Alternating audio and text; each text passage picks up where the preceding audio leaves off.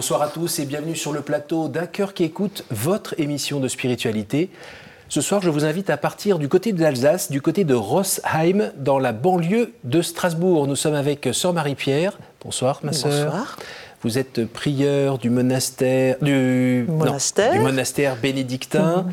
euh, et il y a AP à la fin, je sais. De l'adoration perpétuelle. Voilà, de l'adoration voilà. perpétuelle, pardon, je ne suis pas très bon. Je comprends. Euh, merci d'être d'être venu nous voir. Mmh. Euh, bah, vous allez nous raconter tout simplement euh, votre parcours de foi, euh, qui n'est pas très loin et qui est même très imbriqué avec le chemin néocatéchuménal. Mmh. Euh, eh bien, juste avant de nous raconter tout cela, je vous invite à nous lire un extrait de, de texte de votre choix. Venez mes fils, écoutez-moi, je vous enseignerai le respect confiant envers Dieu. Le Seigneur cherche pour lui un ouvrier. C'est pourquoi il lance cet appel à la foule. Il dit encore Qui veut la vie? Qui désire le bonheur?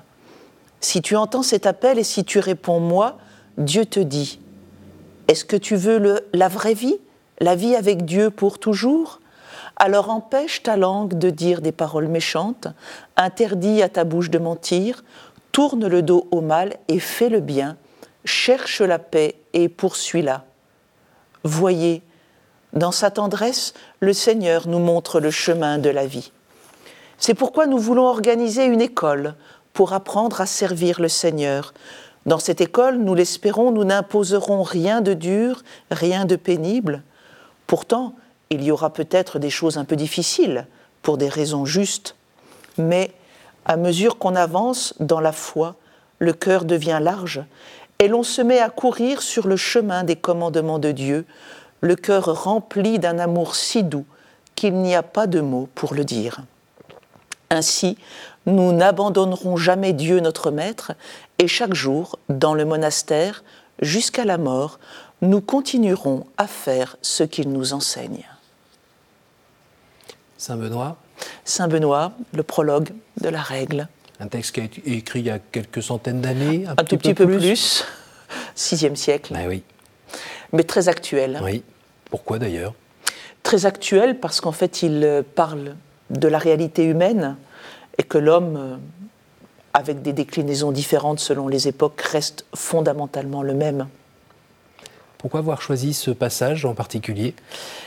Parce que c'est un passage qui est très lié à ma vocation. Euh, quand j'ai lu ce passage, où j'ai vu que Saint Benoît proposait d'ouvrir une école dans lequel, dans lequel le cœur se dilaterait, c'est-à-dire dans lequel nous apprenons, j'allais pouvoir apprendre à aimer davantage, mmh. je me suis dit, ça c'est pour moi parce que j'étais à une époque de ma vie où je trouvais que justement j'aimais d'une manière très petite. Et, et, aussi parce que, au fond, dans ce passage du prologue, Saint Benoît dit clairement qu'on est toujours à l'école, qu'on a toujours besoin d'apprendre, qu'on n'a jamais fini d'apprendre. Mmh. Et, et, ça, je trouve que c'est très consolant. Mmh. C'est un peu contraire à ce qu'on aimerait, parce que on aimerait toujours que les choses soient faites une fois pour toutes. Une fois mhm. qu'on a appris les tables d'addition, on les connaît, et puis voilà. Mhm. Mhm. Mais dans la vie spirituelle, ça marche pas vraiment comme ça. Et vous avez compris ça euh, assez tôt? Oh, il m'a fallu beaucoup de temps.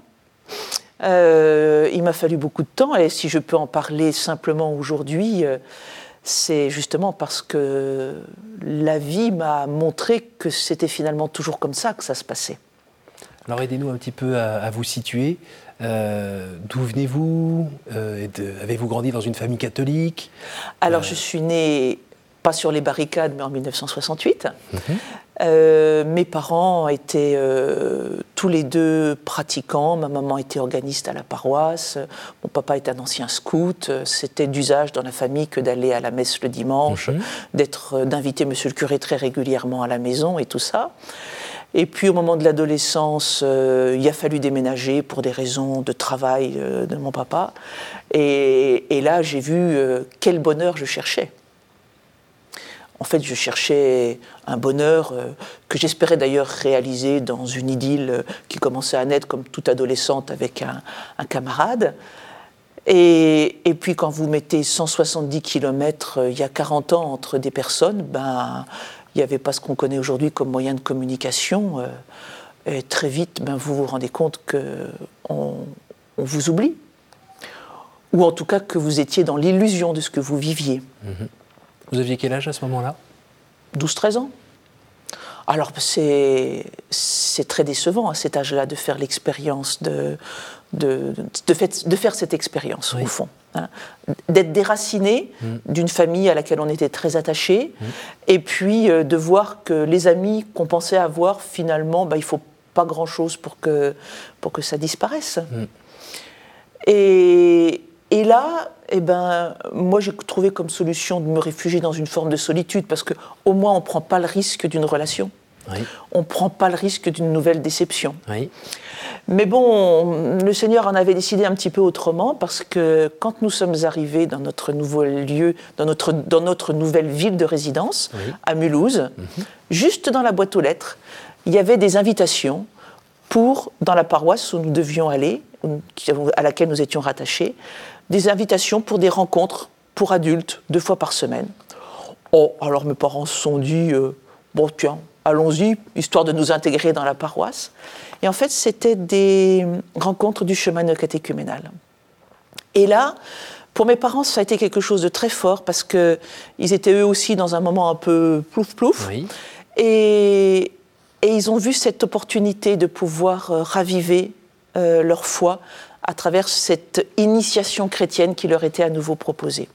Alors, si vous pouvez nous redire un petit peu ce qu'est le chemin catéchuménal, oui. qui, si je ne me trompe pas, a vu le jour en Espagne Exactement. Dans la banlieue de Madrid A vu le jour en Espagne, dans la banlieue de Madrid, à travers la personne de Kiko Arguello et de Carmen Hernandez. Que nous avons déjà reçu ici. Que voilà, exactement.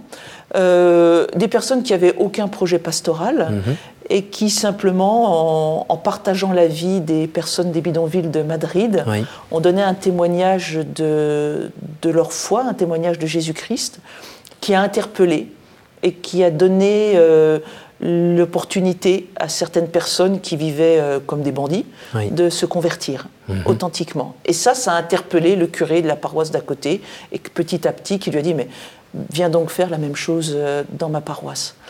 Euh, et en fait, la même chose, c'était redécouvrir la force et la puissance du baptême que nous avons euh, souvent reçu quand on est petit. Sur un, laps de temps. Euh, oui, sur un laps de temps qui est long. Mais aujourd'hui, quand je choisis de lire ce prologue de la règle de Saint Benoît, avec le temps, j'ai compris aussi moi-même que on a toujours besoin d'apprendre et de se replonger dans la force de l'initiation chrétienne, mhm. euh, qui au fond a quelque chose d'unique, mais qui se répète à travers les différentes étapes du baptême. Et cette chose unique, c'est que Jésus-Christ est venu nous sauver, nous rendre libres. Mhm. Mais libres de quoi? Mhm. Et de quel bonheur parle-t-il? Voilà. Et donc. Euh, On a passé d'une vie en fait pour le comprendre aussi. Exactement. Et puis, parce qu'on a continuellement besoin de refaire cette, cette expérience de l'immersion dans le mystère pascal. Pourquoi? Parce qu'on oublie vite? Parce que... Mais non, parce que parce qu'on est très souvent dans notre vie quotidienne, en tout cas c'était mon, c'est mon expérience, mhm. confronté à, à, nos limites, à, à nos faiblesses, aux nôtres ou à celle des personnes qui sont en face de nous. Mhm. Et que la relation, c'est quelque chose qui nous expose toujours à une forme de vulnérabilité. Mhm. On prend du risque dans la relation. Mhm. Et, et, ça, euh, bah, on aimerait bien des choses sûres, quoi. Euh, et, et, quand on est face à notre faiblesse, face à notre fragilité, quelle est notre réaction? C'est la fuite ou la protection. Et donc, euh, et c'est précisément ce que dit l'Épître aux Hébreux, quand il dit que parce qu'on a peur de souffrir, on devient esclave du malin. C'est-à-dire qu'au fond, on se protège et on, on, empêche la vie de circuler, parce que la vie, elle nous expose. Et, du coup, euh, avoir des personnes qui témoignent qu'ils sont capables de vivre des choses comme nous, mais avec un esprit qui, qui dépasse cette peur et qui reste bon, généreux, euh, bienveillant. Ne serait-ce que dans cette relation avec euh, des parias de, la société où on n'a pas trop envie d'aller frayer avec eux parce qu'on se dit mais je lui donne ça, il va me prendre ça ou il va me faire les poches et autres. Exactement, voilà. Et au fond, moi ça a été mon expérience d'adolescente dans ce contexte que je vous disais, euh, d'avoir été déçu par la relation et de chercher au fond euh, un bonheur virtuel euh, dans des séries, dans de la lecture, en faisant des études, enfin des choses comme mhm. ça. Mes parents ont accueilli les personnes qui donnaient les catéchèses, mhm. Julien et Daniel, avec deux enfants, deux petites filles. Et j'ai vu que ces gens, ils avaient les mêmes problèmes que nous, les mêmes difficultés, mais qu'ils les vivaient autrement. Et alors ça, ça m'a donné envie, avec une sœur qui est juste derrière moi, qui me cassait les pieds pour me dire « Allez, vas-y, tu, tu verras, c'est super ». Et moi, j'avais... Je ne pouvais pas imaginer que ça soit super. Vous étiez l'aîné de trois Vous êtes Exactement, exactement. Et du coup, ben, je me suis dit, écoute, maintenant je vais y aller. Puis une fois que j'y aurai été, tu me laisseras tranquille, quoi. Et puis j'y suis allée. Je suis allée à une célébration de l'Eucharistie. et là, je ne saurais pas vous dire pourquoi. Mmh mais il y a quelque chose qui m'a profondément touchée. Et c'est de moi-même que j'y suis retournée ensuite. Donc 13-14 ans là? Voilà, c'est ça. En 83, j'ai. C'est un beau cadeau à 13-14 ans. Hein ah oui. Ah oui, oui, oui, ça a été une grâce pour moi. Oui. En 83, j'écoute les catéchèses. Mhm.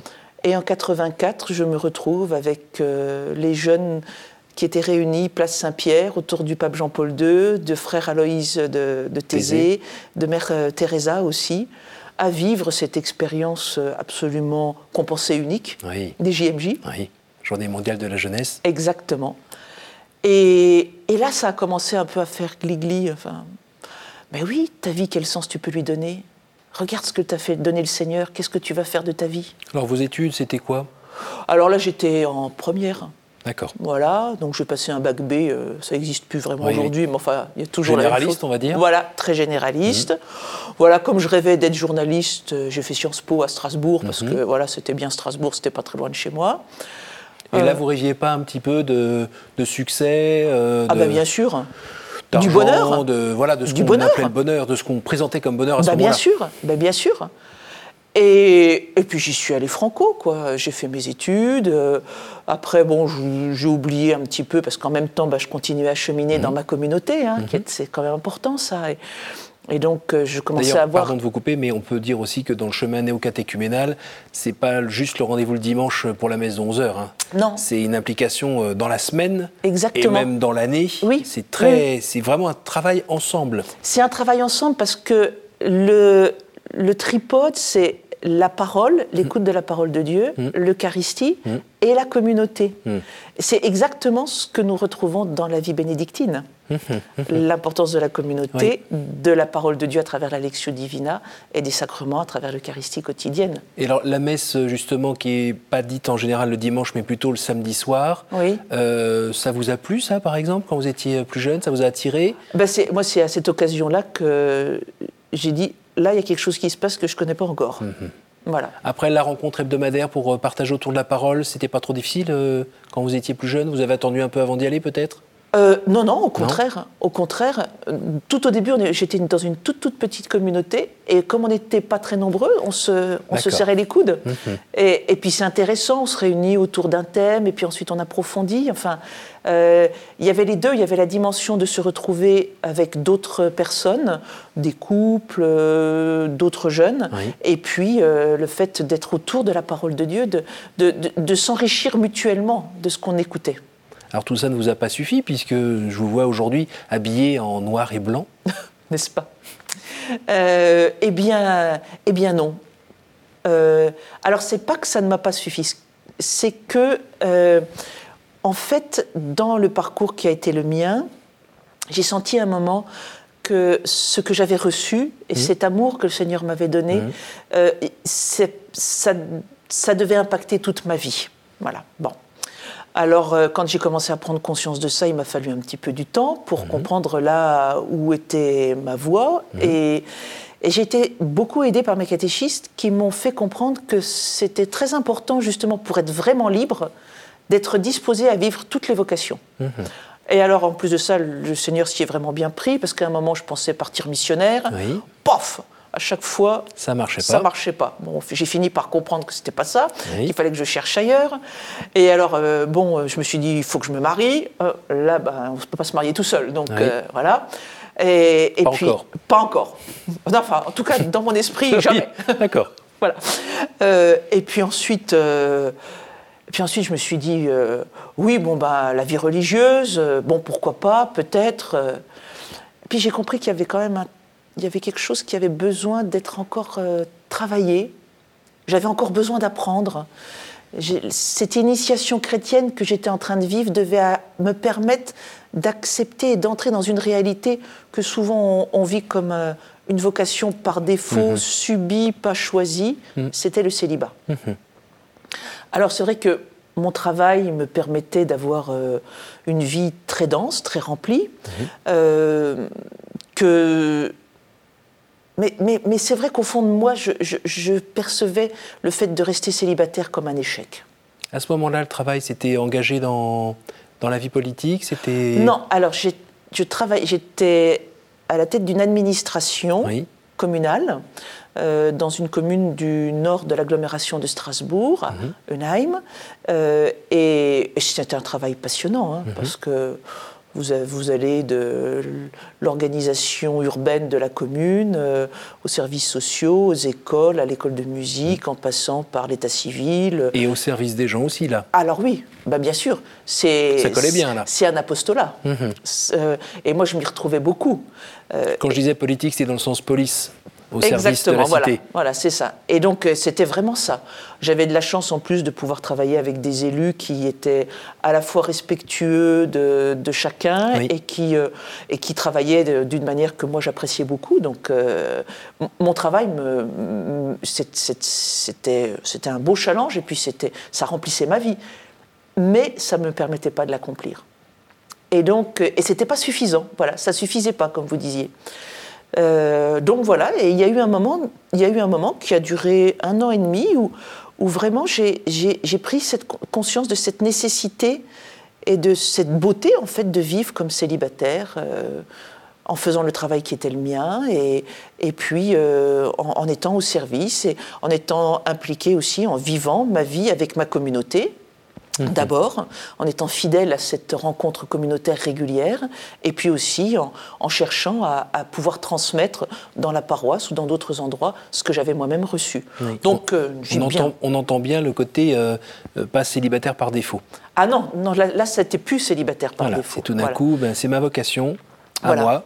Aujourd'hui. Oui, oui, oui, oui. Et ça, c'était venu possible parce que la question de la vocation est passée du c'est un problème à résoudre, parce que de toute façon il faut régler, une question, il faut régler cette question, mhm. à mais voyons, tu as rencontré Jésus-Christ, tu fais ta vie avec elle, avec lui. Tu fais ta vie avec lui et tu verras où il te conduira. Mhm. Voilà. Et donc, bah, finalement, je trouvais que c'était super. Mhm. Et c'est à ce moment-là que s'est réveillé l'appel à la vie monastique. Que vous aviez déjà entendu euh, Oui, ben, euh, à 18 ans quand j'étais euh, à Rome, et puis en 91 hmm. à Cestorova. Genre la, petite question, quoi. Voilà, c'est ça. Et puis, est-ce que tu ne viendrais pas avec moi? Voilà. Alors, c'est vrai que dans le chemin de catéchuménal, les Journées mondiales de la jeunesse, on les vit aussi dans ce souci d'essayer d'éclairer euh, le sens de notre vie. Mhm. Et qu'on a une rencontre après les rencontres avec le Saint-Père, avec un appel vocationnel. Et je m'étais levée en 91 pour la première fois à Tchistorova. Mais bon, après, euh, on a la tête plus ou moins dure, mhm. le cœur plus ou moins sourd, et, et on a besoin de temps. Et cet engagement, vous l'avez fait à quel âge alors? Alors, je suis entrée au monastère, j'avais 31 ans. D'accord. J'avais 31 ans. Ça fait 22 ans maintenant que je suis euh, en, communauté. Euh, voilà. Ça vous paraît loin? J'ai l'impression que c'est hier. Hmm. J'ai l'impression que c'est hier. Mes collègues de travail m'avaient dit Tu tiendras pas un an, tu vas t'ennuyer parce que tu vois pas la vie que Mais euh, la vérité, c'est que j'ai l'impression que c'est hier. Et dans quelle mesure le chemin néocatéchuménal et la règle de Saint-Benoît, ça se recroise? Alors ça, c'est ça qui est merveilleux, et c'est ça qui a été très beau pour moi, d'autant plus beau que nous vivons à Rosheim la règle de Saint-Benoît avec le charisme particulier de notre mère fondatrice, Mère Mechtilde du Très Saint Sacrement, qui a fondé au XVIIe siècle les bénédictines de l'adoration perpétuelle. D'accord. Mère Mechtilde, le cœur de sa spiritualité, c'est le mystère pascal, le baptême mmh. Et euh, la vie eucharistique, l'adoration eucharistique. Alors, euh, l'adoration eucharistique dans un esprit de réparation. Donc, euh, dans une vie communautaire. Moi, je m'y suis retrouvée comme un poisson dans l'eau par rapport à ce que j'avais reçu dans le chemin. Mmh. Parce que le baptême, c'est ce qui justifie la redécouverte du baptême, l'initiation baptismale, la redécouverte existentielle de ce que le baptême implique dans ma vie, eh bien, c'est ce que j'ai appris à redécouvrir dans le chemin. Et que la vie bénédictine, la vie monastique que j'étais appelée à vivre s'appuie sur le baptême et le mystère pascal, pour moi, c'était vraiment une continuité. Ensuite, la règle de Saint Benoît s'appuie, euh, accorde une très très grande place à la parole de Dieu à travers la Lectio Divina, mhm. et tout est pétri de, l'écriture et de la règle. Et ça, c'est un des piliers de la vie que nous recevons et de la vie chrétienne, je dirais tout simplement, mais précisément à travers les rencontres des célébrations de la parole, c'est quelque chose auquel on est très attaché dans le chemin. Et puis la dimension communautaire, c'est-à-dire que la communauté nous apporte beaucoup parce que ben justement, il y a d'abord la manière dont la parole résonne dans la vie des autres frères, dans le chemin. Mhm. Et dans une vie monastique, ben, on est une communauté à prier ensemble les psaumes à longueur de journée, à écouter la parole de Dieu, mhm. à, scruter. Et dans un endroit, dans un bâtiment Dans un endroit, dans un bâtiment. Ça, c'est un peu plus radical que dans le chemin, par contre. Et, et, du coup, mais cette radicalité, c'est, je dirais, c'est, l'alchimie euh, extraordinaire euh, de la vie monastique. C'est-à-dire que si dans cette alchimie-là, on n'arrive pas à découvrir que nous sommes fragiles, que nous sommes pas parfaites, mm. que nous sommes vulnérables, que nous avons besoin des autres pour pouvoir euh, être sauvé, c'est un des mots récents du pape François, eh bien, on perd toute la dimension de la vie communautaire. Et, ça, c'est une richesse énorme. C'est une richesse énorme parce que, au fond, souvent, on rentre dans la vie monastique avec un idéal de perfection. Et on dit souvent qu'on n'y reste pas pour les mêmes raisons qu'on y est entré. Et, si on y reste, c'est parce qu'on fait l'expérience justement de la miséricorde sur sa propre faiblesse.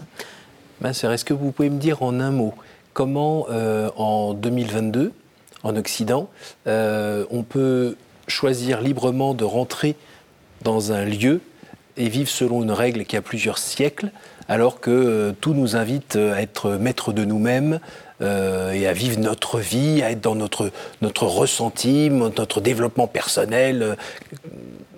Comment ça marche?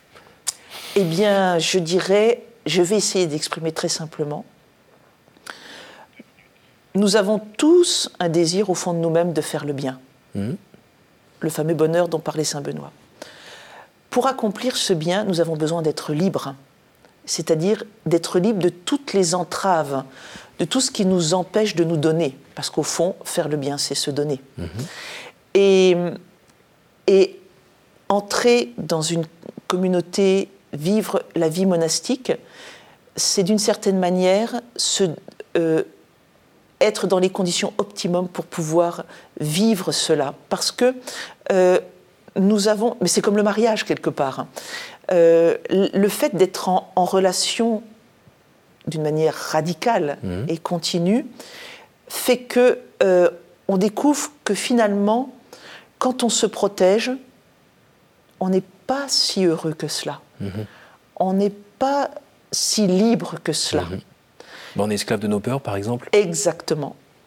Et que la véritable liberté, c'est justement de traverser nos peurs, de traverser cette peur, et traverser cette peur, c'est vivre le mystère pascal. On arrive déjà à la fin de, oh, cette émission. Euh, là, le défi, ça va être euh, une question et une réponse courte. Oui. Est-ce que vous pourriez me dire un chiffre entre 1 et 9, s'il vous plaît? 3. Y a-t-il une parole que vous regrettez de n'avoir pas dite à quelqu'un?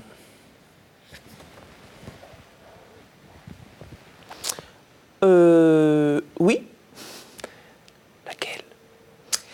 Eh bien, avec du recul, je découvre que je dis pas suffisamment souvent merci.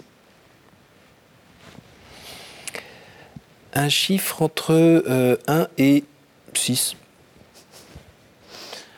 euh, Alors, 5. Euh, en dehors de la Sainte Famille, quel est le personnage biblique qui vous touche le plus en ce moment? Abraham. Pourquoi? Parce qu'il lui a fallu beaucoup de temps pour comprendre.